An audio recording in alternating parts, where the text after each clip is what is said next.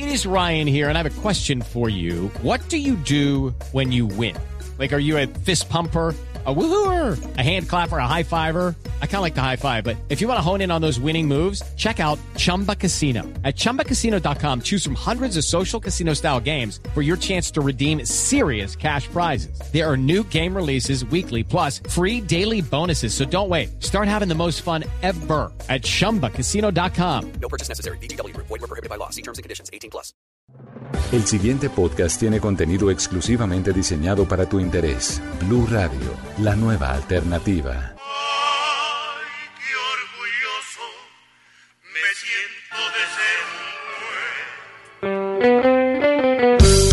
Amigos y bienvenidos una vez más a este espacio de los podcasts de Blue Radio llamado La Caja de los Cómics, el espacio para hablar de la fantasía, del cine, del cómic, del anime, de los videojuegos, de las series, de todo esto que nos gusta tanto, que nos saca de la monotonía y que nos lleva a lugares mejores, a lugares donde todo es posible. Hoy tenemos invitados de lujo, pero de lujo es de lujo.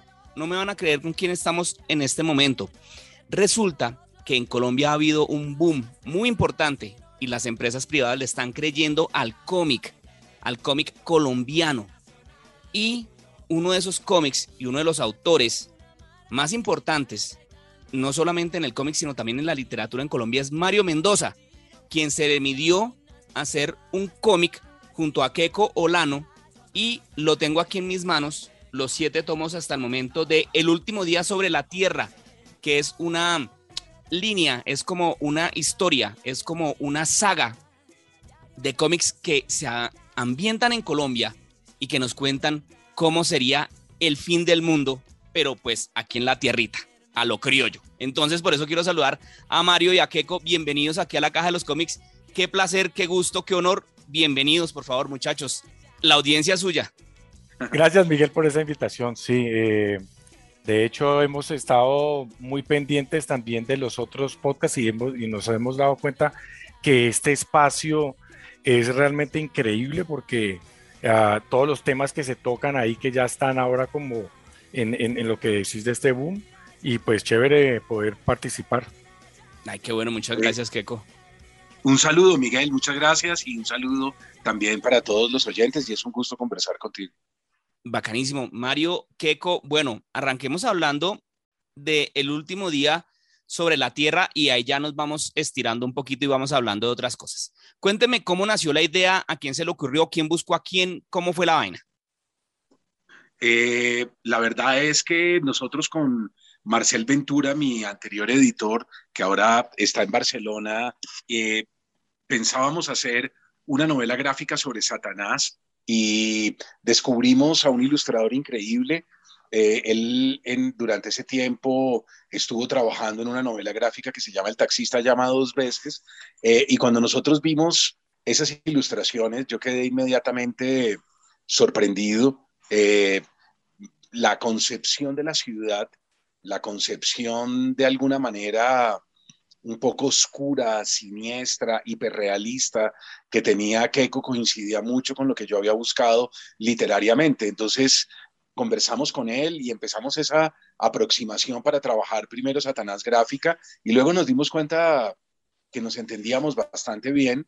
Eh, a mí me gustó mucho ese ejercicio eh, y le propuse a Keiko que trabajáramos una línea de anticipación, una línea gráfica en donde intentáramos eh, una literatura gráfica eh, que bordeara entre la ciencia ficción y la ciencia anticipatoria.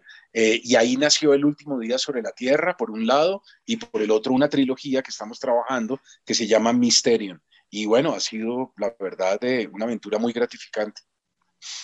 ¿Y Keiko cómo la ve? ¿Cómo, cómo, que cuando lo llamaron y le dijeron, oiga, es que Mario Mendoza quiere trabajar con usted, ¿usted cómo la vio? ¿Qué dijo?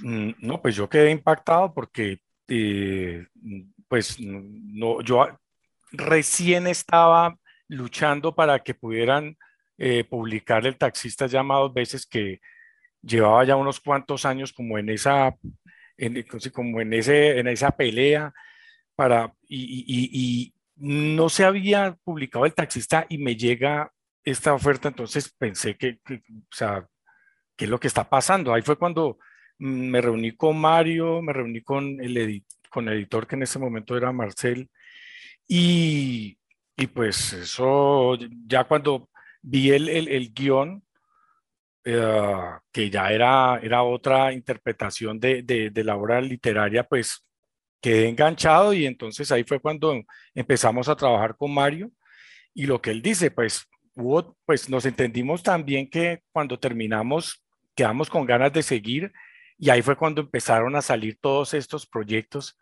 eh, y particularmente cuando arrancamos con la trilogía eh, y que íbamos muy bien Uh, pero, pero Mario tenía tantas ideas y me empieza a mostrar esto otro, estos otros guiones de los cómics. Yo decía, pero yo no, no, no podemos dejar que todos estos guiones se queden ahí archivados esperando pues a que yo termine la trilogía uh, para poderlos hacer. Y ahí fue cuando decidimos eh, conformar yo un equipo de trabajo grande para poder también darle alcance también a estos cómics. Y Mario, ¿en qué momento se le cruza a usted por la cabeza empezar a hacer cómics? Porque es que no nos digamos mentiras, el cómic es un género eh, que es señalado y es como para niños y la gente cree que porque uno tiene 40 años y lee cómics entonces jamás creció, pero la cosa no es así. ¿Usted en qué momento dijo yo quiero hacer cómics y, cómo le nació eso? Pues mira, la verdad es que yo creo que en principio no hemos encontrado una palabra todavía, como ese arte es tan reciente, no hemos encontrado una palabra correcta para nombrarlo. No, cuando uno dice cómics, la palabra está equivocada. Eh, y es equivocada porque a nosotros nos origina en principio una relación con lo cómico, ¿no? Parecería como que viene de las tiras cómicas de los periódicos, ese es el origen. Pero, pero es un error, es un error tremendo eh, es un error de nominación y, y, en realidad es un arte que no tiene nombre. Eh, como no se ha podido nombrar, entonces uno dice novela gráfica.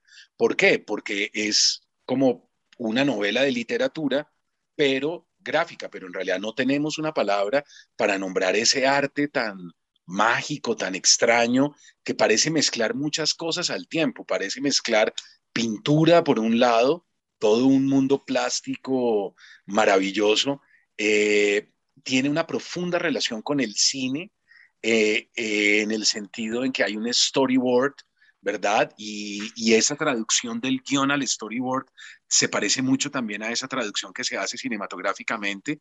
Tiene una conexión con la literatura por el otro lado y hay una serie como de conexiones, como de sinopsis, como de al mismo tiempo amalgamas, fusiones.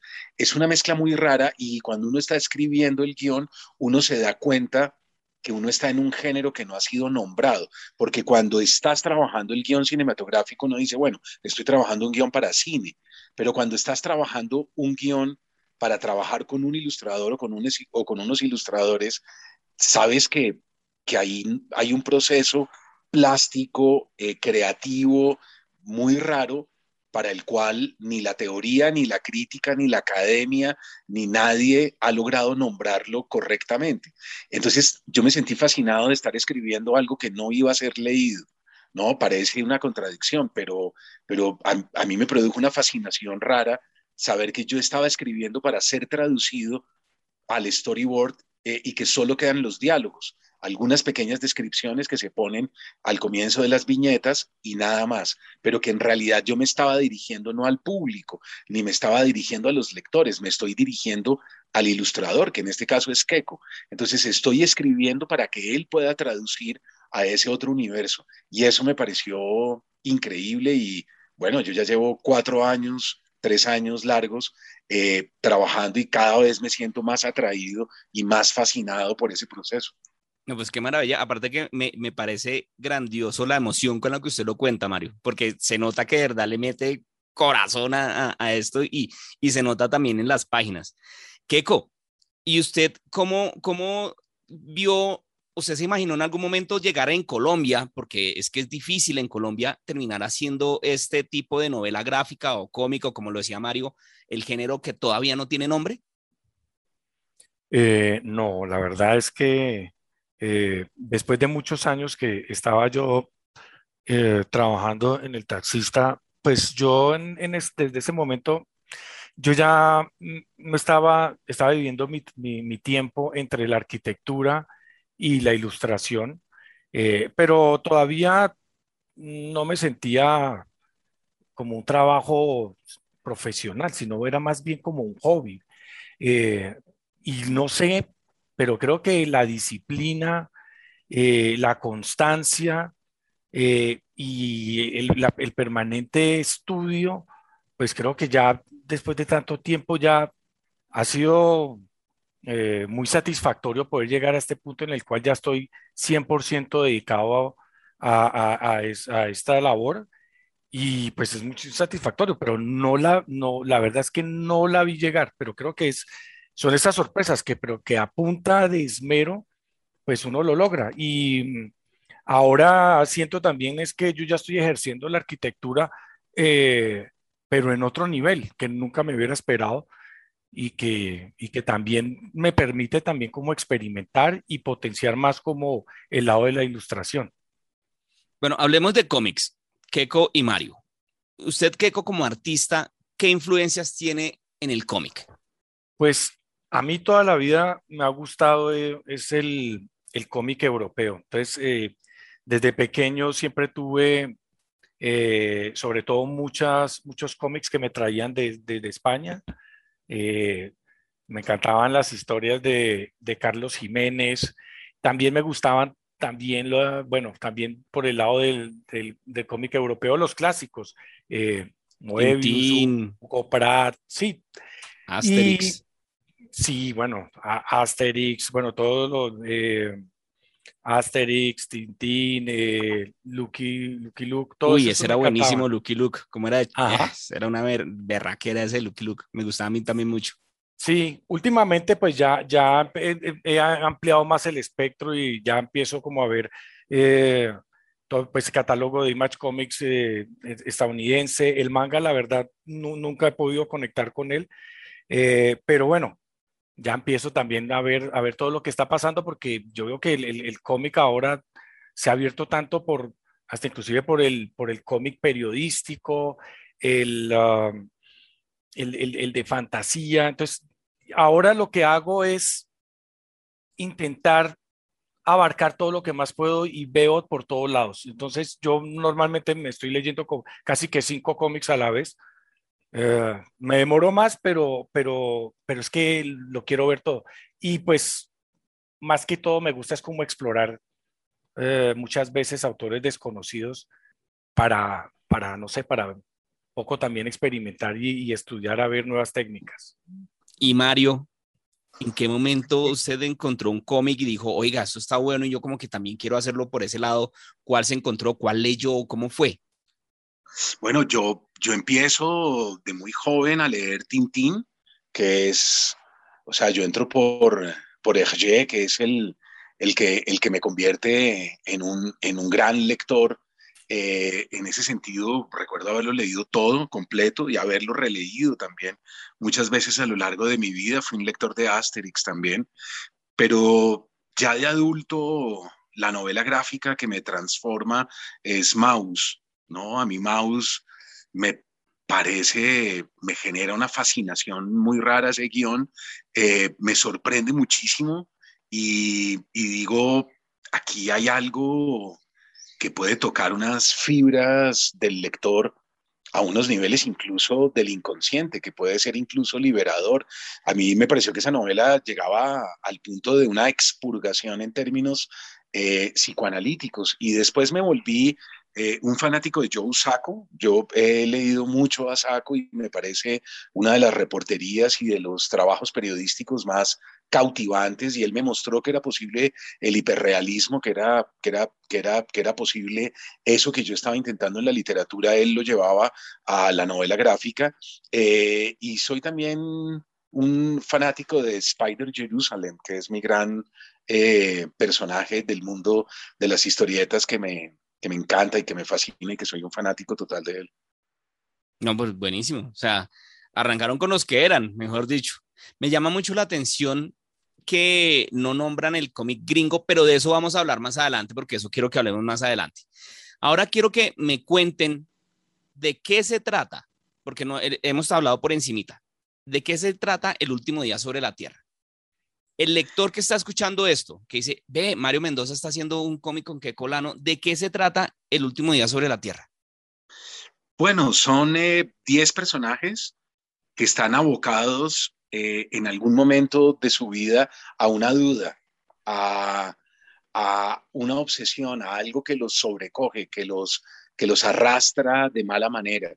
Eh, puede ser un sueño, puede ser eh, algo que no los deja dormir, una intuición, una inquietud, algo que los perturba, que los deja en una zona de profunda incertidumbre e incluso son conducidos algunos de ellos a, tratamiento psiquiátrico, son, son conducidos a una, a una terapia eh, y lentamente, poco a poco, esa obsesión, esos delirios, esas imágenes eh, que aparecen se van convirtiendo eh, en algo real. eso que al principio es como un outsider o una outsider, una persona que está por fuera de, poco a poco, lentamente, nos vamos dando cuenta que es el personaje que tiene la razón y que eso que parece un disparate, que parece una completa locura, que son obsesiones sobre el fin del mundo, en realidad es la persona que al final de la historia eh, es la que está bien parada y es la que logra eh, finalmente salvarse. A todos ellos les va a llegar ese último momento apocalíptico, ese, ese último instante en donde el mundo se destruye y el mundo se desmorona. Eh, y ellos son los únicos que se van a lograr salvar. Entonces son 10 delirantes, 10 obsesivos, 10 locos frenéticos, 10 alucinados eh, que logran salvarse gracias a esos delirios, a salir de la zona eh, un poco de confort. Eh, entonces, ha sido fascinante para nosotros porque nos ha permitido, de alguna manera, anticiparnos a una cosa increíble como fue la pandemia. Nosotros mm. empezamos a trabajar la pandemia antes de la pandemia. Eh, y poco a poco muchas de las hipótesis que están en el último día sobre la Tierra se han venido confirmando, lo mismo que las hipótesis que estamos manejando dentro de la trilogía, ¿verdad? Eh, esta mañana hablábamos con Keiko justamente que mientras estamos ilustrando los fugitivos y mientras estamos haciendo la carátula de repente vemos las imágenes de los fugitivos en Kabul, en Afganistán, y, era increíble porque parecían imágenes sacadas de las ilustraciones que Keiko está haciendo para, para esa carátula. Eso es lo ha venido pasando tanto en la trilogía como en, el último día sobre la Tierra, en ambos. ¿Y, eso no le da un poquito de susto? Eh, es, es algo raro, Miguel, porque es como, por un lado, una fascinación eh, y por el otro lado, eh, un cierto temor, porque el hecho de haber entrado dentro de la pandemia, pues se nos han muerto personas cercanas, hemos perdido gente que hemos amado eh, en este último año y medio, mm. eh, y eso por supuesto que produce eh, Hello, it is Ryan, and we could all use an extra bright spot in our day, couldn't we? Just to make up for things like sitting in traffic, doing the dishes, counting your steps, you know, all the mundane stuff. That is why I'm such a big fan of Chumba Casino. Chumba Casino has all your favorite social casino style games that you can play for free anytime, anywhere with daily bonuses. That should brighten your day a little. Actually, a lot. So sign up now at chumbacasino.com. That's chumbacasino.com. No purchase necessary. BGW. Void were prohibited by law. See terms and conditions 18 plus. Eh, algo de, algo como, yo no sabría cómo definirlo, porque no es que sea temor, porque no es miedo, sino como una sorpresa siniestra, ¿no? Mm. Como la sensación de haber ingresado en una zona de sombra o en una zona oscura, pero, pero es correcta, o sea, las hipótesis que hemos manejado han sido correctas, sí. Hmm raro. Hay, una cosa que me gusta de estas historias y, en general de las que han hecho, porque también leí la del taxista llamado dos veces, que me parece un gran trabajo, que lo felicito porque es muy chévere también. La debo tener por ahí en mi biblioteca. Eh, ustedes lo ambientan en Bogotá. Entonces, para la persona que es de Bogotá, sé que esto de pronto seguramente lo van a escuchar personas que no son de, de, de la capital o de inclusive de fuera de Colombia. Eh, eh, ver una historia así de esta factura, pero ambientada en una calle o en un letrero que uno dice, ah, ve, yo he pasado por ahí, o esto es parecido a tal cosa, o esto, eso, esa aterrizada a mí me parece buenísima. ¿Por qué hacer eso así en este marco eh, en Bogotá, Mario? ¿O qué? ¿Conoce quién de los dos quiera? Eh, voy a dejar a Keiko. Voy a dejar a Keiko para que hable Keiko. Eh, no, pues yo, nosotros, eh, bueno, obviamente que toda la obra de Mario, eh, en cuando hablábamos de Ciudad Gótica, es un personaje más y entonces como la construcción de la ciudad era muy importante, era casi que una de las primeras, mm, uno de los primeros momentos al realizar el- el arte conceptual era eh, armar, ¿no? Esta, este, esta entidad viva que es como esta ciudad, que es una entidad, otro, otro personaje. Pero entonces como, como yo soy arquitecto, tengo como esta obsesión por la construcción de los espacios y empezamos a hacer maquetas tridimensionales de todos estos escenarios, porque eso nos permite lograr como unas tomas cinematográficas de pronto mucho más arriesgadas que podríamos tener simplemente mm, como con técnicas eh, pues más conservadoras.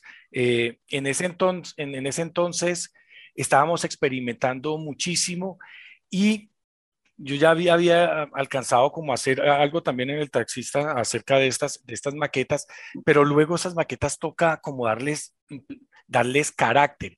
Y entonces Bogotá ese era el escenario perfecto porque teníamos como unas edificaciones muy emblemáticas que están como cargadas de ese misterio, porque siempre relacionamos eh, a Bogotá como con esas ciudades eh, victorianas del, siglo XIX, nos daba esa atmósfera gótica que queríamos, por un lado, pero por otro lado tenemos la Candelaria, por otro lado tenemos San Victorino, eh, y empiezan a, o también estos eh, barrios de estilo inglés. Entonces esa diversidad arquitectónica y urbana era la que necesitábamos y empezamos a crear también como un registro, ¿no? De cada uno de estos edificaciones para que la gente los identificara y de esta manera pues pudiera hacer casi que recorridos mentales. Y la gente que no conoce Bogotá, pues también estas edificaciones también son eh, de alguna manera afines ¿no? a lo que es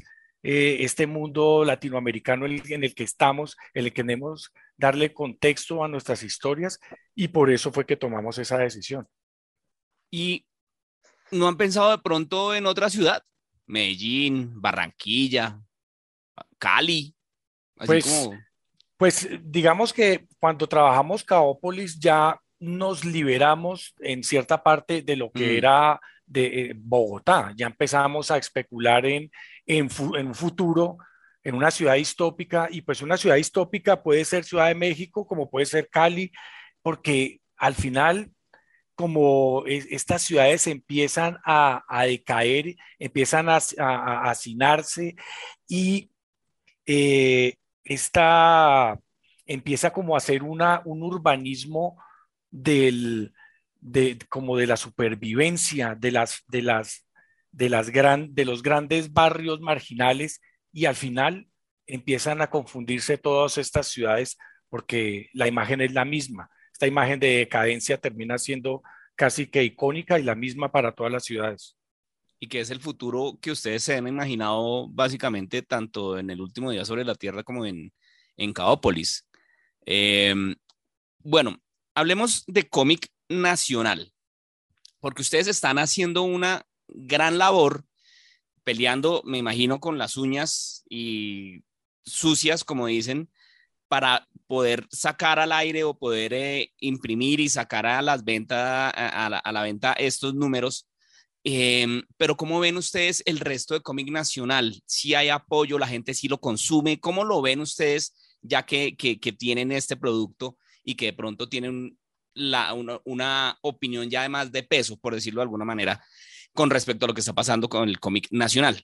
Mm, Pues no, yo creo que están saliendo propuestas muy interesantes, eh, ya líneas editoriales, editoriales que ya se, consolidaron. Eh, bueno, yo creo que ya si uno ve el catálogo de Cohete Comics, ya es, yo creo que es muy potente. Hay unas cosas, eh, hay unas, unas obras muy interesantes. Dos Aldos, la última de Basuras. Bueno, hay una que la de la de Bev, la de Uncle Billy. Entonces, yo soy muy seguidor de, esas, de esa saga. Por otro lado, cuando uno va a los eventos regionales y ve también, por ejemplo, la autopublicación, hay, cosas muy interesantes. Yo veo, por ejemplo, también la saga de Condemnarum. Hay muchas cosas que uno empieza a ver que, que se empieza a mover, que, el, que ya se, hay un mercado que está saliendo adelante, que hay mucha gente que se está interesando por, por, por, los cómics y, y, bueno, y autores que ya, que ya, ya están logrando reconocimiento internacional por nombrar a, a, Lorena, a Lorena Álvarez o a Power Paola. Entonces, yo creo que, eh, lo, que lo que ha pasado los últimos 15, 10 años es, eh, esto, ya, esto, esto ya no tiene vuelta atrás, esto, esto se viene, es un tsunami ya, yo creo, es de, producción nacional. Buenísimo, pero la gente sí lo compra. Sí, claro.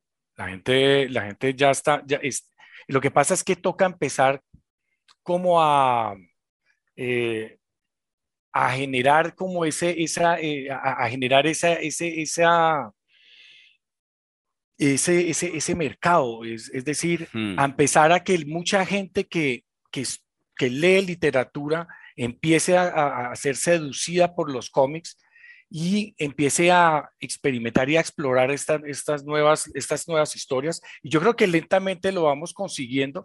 Lo que pasa es que eso es como de pedagogía, diría yo, y, y de, mucho, de, de, mucho trabajo yendo, haciendo charlas, eh, preparando presentaciones. Antes lo hacíamos a nivel presencial. Creo que la pandemia nos ha ayudado en cierta manera a poder llegar a mucha más gente eh, en menos tiempo, lo cual pues también es bueno, pero, pero siempre falta, ¿no? El contacto, el contacto con la gente, pues eso también es, es, es importante. Entonces, unas por otras, pero creo que ahí vamos de a poquitos, pero lo vamos haciendo.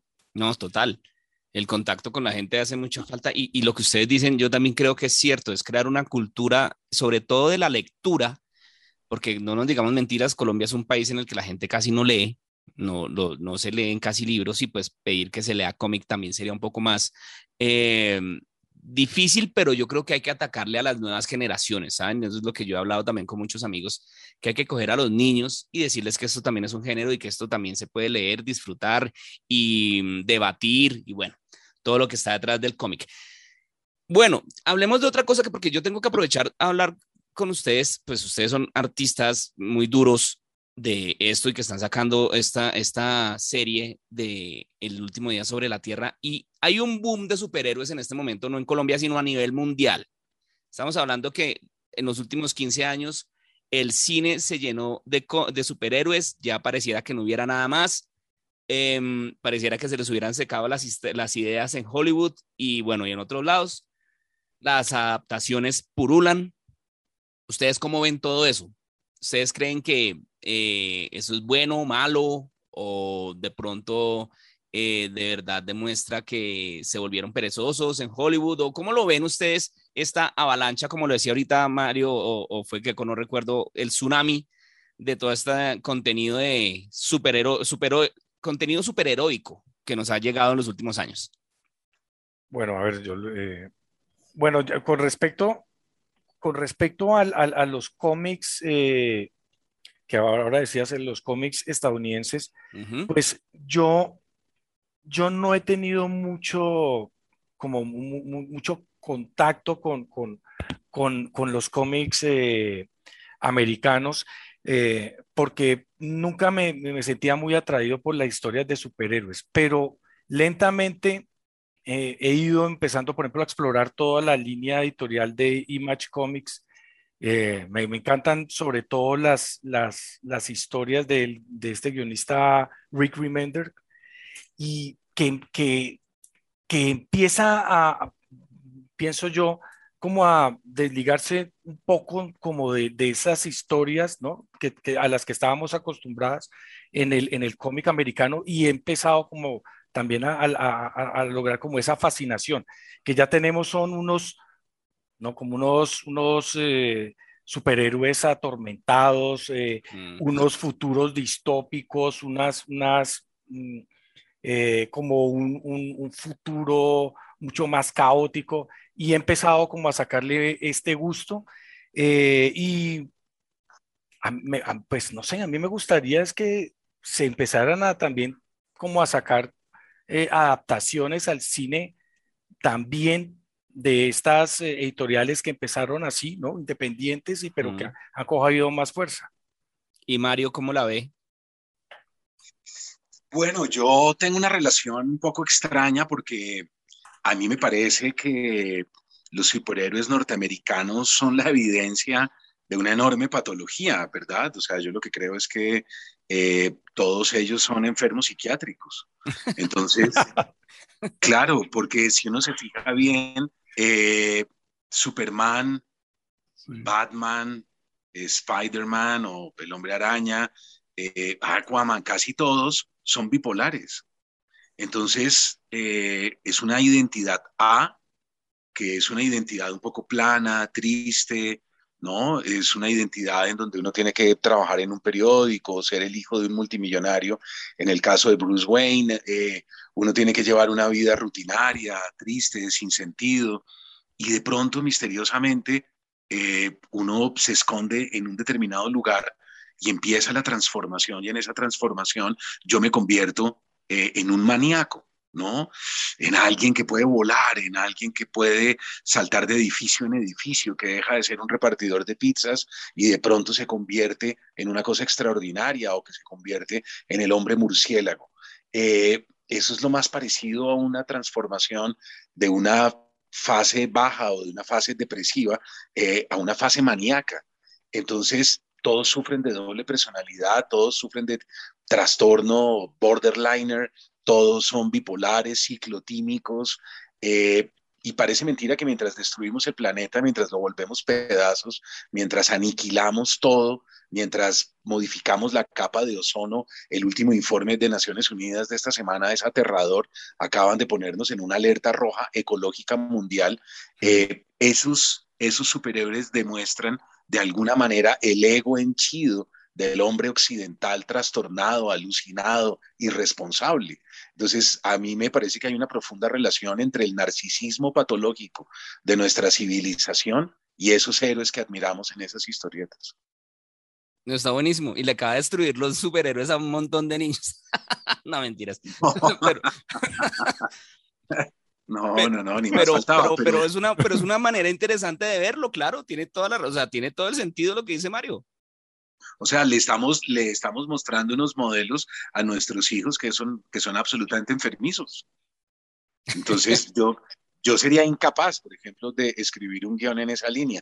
Lo contrario, Keiko y yo estamos trabajando incluso en un guion que es exactamente al revés. Ahora, sí siento fascinación por una liga de los Estados Unidos de la vida real que se llama así, la Liga de Superhéroes de la Vida Real. ¿No? Eh, que son estos jóvenes y estos muchachos que viven en los barrios periféricos, en, que son de día personas que trabajan en una ferretería o en una droguería y que de pronto eh, construyen eh, una imagen de sí mismos, una especie de alter ego y se transforman en un superhéroe de la vida real para ayudar a los abuelos, para ayudar a los niños a cruzar la calle para defender el barrio en las horas de la noche, eh, para tirar la mano a aquellos que están solos o que están lisiados en los edificios. Esa liga de superhéroes de la vida real a mí me fascina. Esa, esa, en esa línea me encantaría trabajar alguna vez una colección de cómics de superhéroes de la vida real. Me encantaría, sería uno de mis grandes objetivos. Y eso, y, y, y, y lo mejor es que existen muchas personas así. Y claro, esas aquí hay personas uno, que hay que Hay que, hay que Claro. destacarlas.